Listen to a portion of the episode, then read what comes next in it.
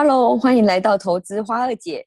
我是在外商金融界打滚十六年的 Lyra，我是自营投资人跟财经专栏作家 Jace。Hello，Jace。Hey，Lyra，你好哦。哎，我们今天要谈的是那个 option 的操作，哎。我真的好开心哦，因为我觉得平常啊，我自己比较熟悉的是在讲一些美国的个股啊、ETF 跟债券，所以对 option 啊那种期货选择权就没有那么熟悉，一直想听你分享哎，我要来好好帮大家问一些问题。好啊，在开始之前呢、啊，其实我也想提醒大家，期货选择权啊都是属于杠杆的操作，如果真的要投资的话，要看自己设定的杠杆倍数是多少。举个例子给大家。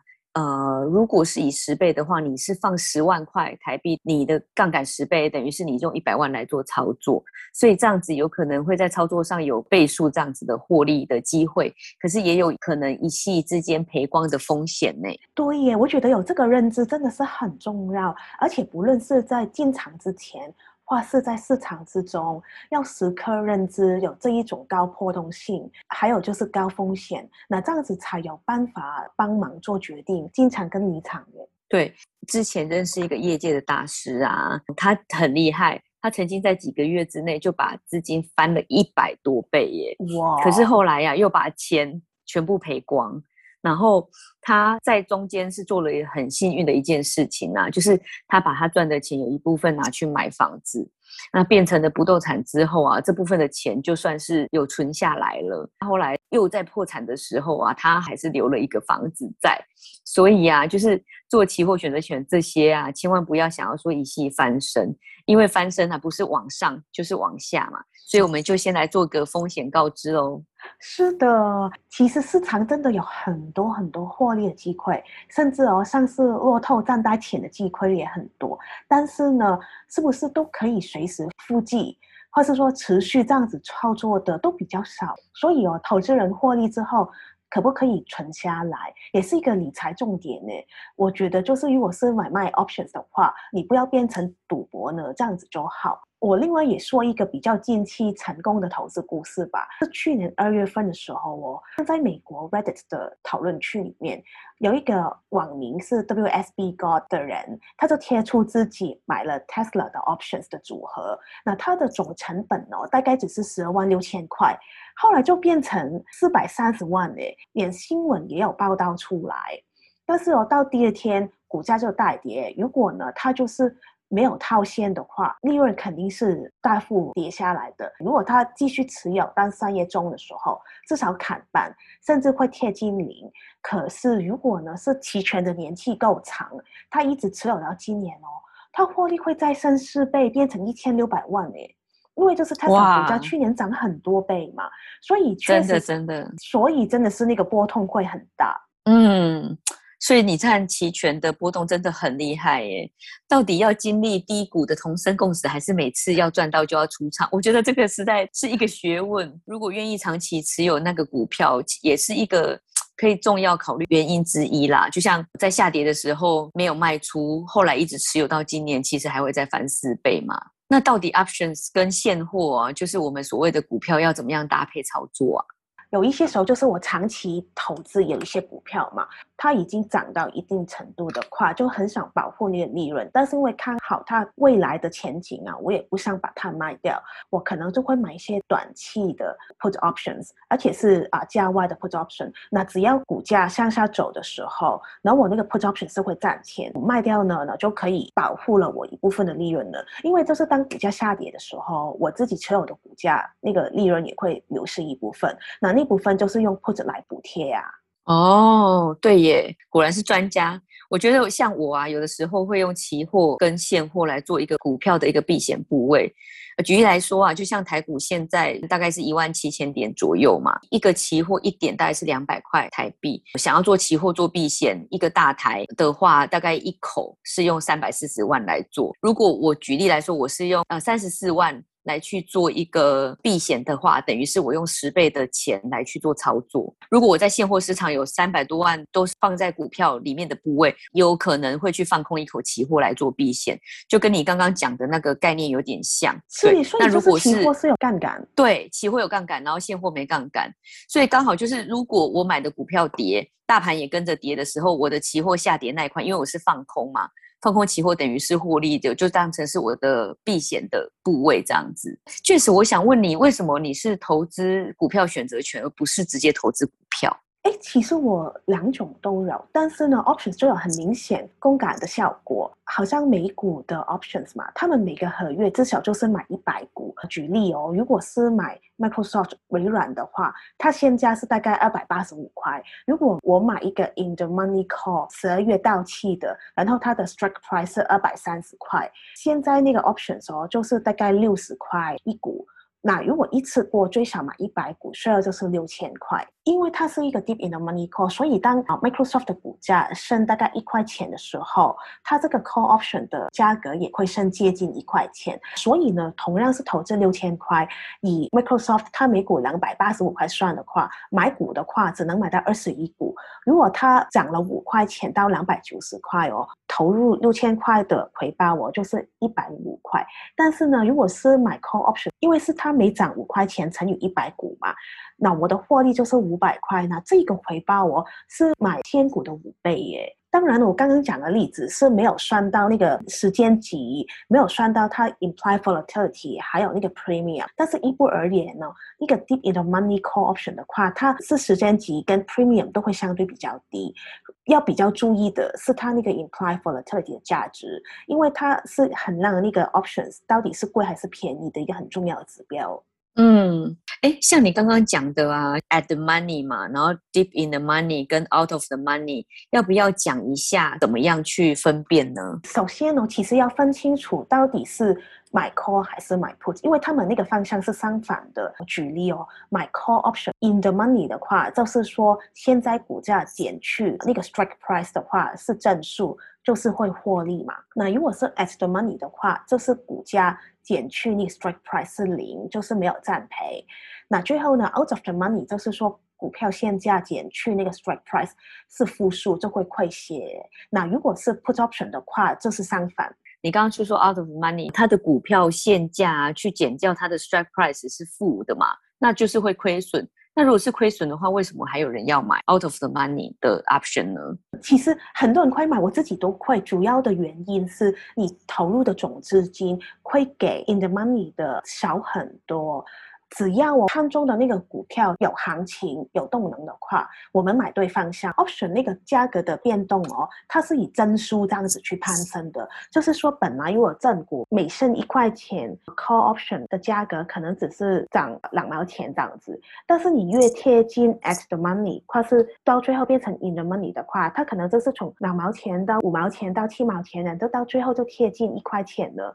所以呢，它是增输。所以买对方向的时候哦。这一种 out of the money call option 的回报是可以非常惊人，当然了，同时它的风险也很高啦，因为它是有时间限制的嘛，就是说未来某一天它会到期呢，如果到期日之前没有发生我们预期的情况的话，而且就算它本来已经是变成 in the money 了，也可能是因为时间值的消失或是 price volatility 下降的话，影响到它的价格就是亏损的，这样子是有机会变成废纸，全军覆没。所以它风险是比较高，嗯，那这样子听起来的话，option 我觉得，嗯，它是一个很好的做杠杆，也可以做保护的工具，那也有办法有机会赚到比较高的一个报酬率嘛。那怎么样去建议初学者要怎么选择 option 呢？嗯，可能就不要买单边那种的价外期权呐、啊。因为真的是有可能会全军覆没，什么都没有。那比较简单的方法，可能是买自己会啊、看好，而且是愿意长期投资的股票的 options。那好像刚刚提到的 Microsoft，如果就算股价它跌到两百三十块，我还是愿意买进，而且长期持有的。因为就是看好科技股未来嘛，那这样子的 options 买了就会比较安心，而且就可以抱着一个是等同持有那个股票，但是我用投入比较少的资金来持有股票的心态耶。懂。那这样子的话，当然哦，如果股价回落啊，期权就是 option 的跌幅也会相对比较大嘛。所以如果真的是跌的话，我觉得只要愿意，我觉得那个价格是我可以接受的，我可以长期持有那个股票的话，就可以用 option 来介入，是不是？是的，是这样子。另外一种的用法也是啊、比较简单的，就是如果我们自己已经持有那个股票了，那当累积到一定的利润的时候，股价在高位，但是我们还是看好它未来，不想把它卖掉的时候，就可以花一点的钱来买 out of the money put option。万一那个股价回落的时候，那个 put option 是会赚钱，就可以补回股价流失的那一块的利润呢。那基于其他的比较复杂的策略的话，还有 out of the money 的 option 比较高风险呢，我就不建议不习惯或者说新手来买，因为确实是太高风险的。你刚刚讲的那个意思，其实就像我买股票，然后用期货做 hedge 一样，因为已经涨高点了。那他们当中这是这两个是相关性的嘛，所以如果是跌的时候也会同跌，可是怕吃掉自己之前获利的利润，所以我就买了一个 put option 来去做 hedge，就是有一个避险的。这样子的功能，对不对？是是没错。嗯，还有什么建议是要给初学者的呢？大家要注意哦，options 的价格其实它主要来自三个变数，不像股价升跌那么直观，是一个线性的变动。那有三个主要变数哦，就是 implied volatility，它的时间值，还有呢就是它的 strike price。简单讲哦，时间值就是你期限越远，价格也是越贵。然后 implied volatility 就要看最近期的那个股价上下是不是很大。如果是波动很大的话，那个 option 的价格也会比较贵。那 strike price 呢，就是要看它跟现在股价的距离嘛。那这个因为也是有变动的，也会影响到 options 的价格。其实人脑的话不是很习惯同时思考三个变数，甚至就是两个变数已经不容易处理了，所以。因为要算又比较复杂，我会说，第一就不要买太过短期的 option。对我来讲，一个半月之内我都觉得是比较短期的。另外有就是当那个 implied volatility 比较高的时候，可能也是不适合进场的，除非啊你是很愿意等到它到期的时候你去买它的正股，不然的话也不建议哦，就是持有那个 option 到到期日。那比较理想的做法哦是。到期之前两个星期就要把它卖掉，因为最后两个星期它时间值的流失会非常快。那你刚刚说的不要买太短期呀、啊？你的所谓的太短期是一个半月，那你通常都是买什么样的期间到期的 options？诶，我其实两个月、三个月甚至一年多的都有诶。如果买一年多的，就一般是它的 implied volatility 很低，而且我真的是非常看好长期想要持有它的。嗯，了解了解。这样子的话，像你是怎么样去安排自己的杠杆倍数啊？Options 的话就没有一个。特定的杠杆的倍数要看整个组合，因为我持有的股票哦，它大概也有一点二五到一点五倍的 margin。Options 的话就要看时间还有它的 strike price 嘛。举例哦，我如果是买 Pfizer 的话，它的 options 我是比较放心，因为它股价的波动比较少，而且呢公司业绩非常好，财务很稳健，那我就会买比较多。晚上睡得早的，但是如果是股价波动比较大的，好像那个虚拟货币的挖矿的 Riot 的话，我就不敢大量持有了。所以就是要看是哪一种标的，而且股价的波动有多大。另外一个指标我会用，就是我持有 option 的量，我不会持有就是多过我自己能够承担的，因为万一真的是到期要 exercise 的时候，最好是确保自己的现金是足够可以 exercise。我觉得如果有考虑刚才讲的话，那个杠杆倍数就不会太过分。我听到你讲的啊，其实你还是去选一个你觉得自己好的绩优股嘛，至少基本面是好的股票，你来去参加它的那个 option 的投资。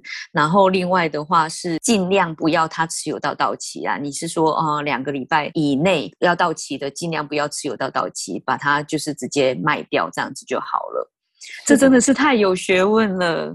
我觉得就是要持有 option 的话啊，它的风险管理也是非常的重要。诶，你是怎么去做到你的自己的资金控管？我觉得风险管理也是非常有学问的。到现在我也没有全做好。对我来讲最重要，我就是说我持有的我投资组合，我要晚上可以睡得着，那个很重要。另外哦，就是如果是买 options 的话哦，我只会投入就是我输光也能承受的钱来买。那种 out of the money 的 options，为什么说可以安睡是很重要？因为有时候睡不睡得早跟你占赔的金额没有关系，而是 option 它价格的波动会很大，就会比较牵动神经，不论升还是跌，有可能都是神经亢奋、很紧张的。就睡不了，因为它有升幅很大的时候，你就要考虑是不是要离场，很怕睡醒了之后、嗯、你的利润就没了。跌大的时候，你就更不用说了，就当然是影响心情的。对于投资组合波幅的接受程度啦，其实我觉得是可以慢慢训练的。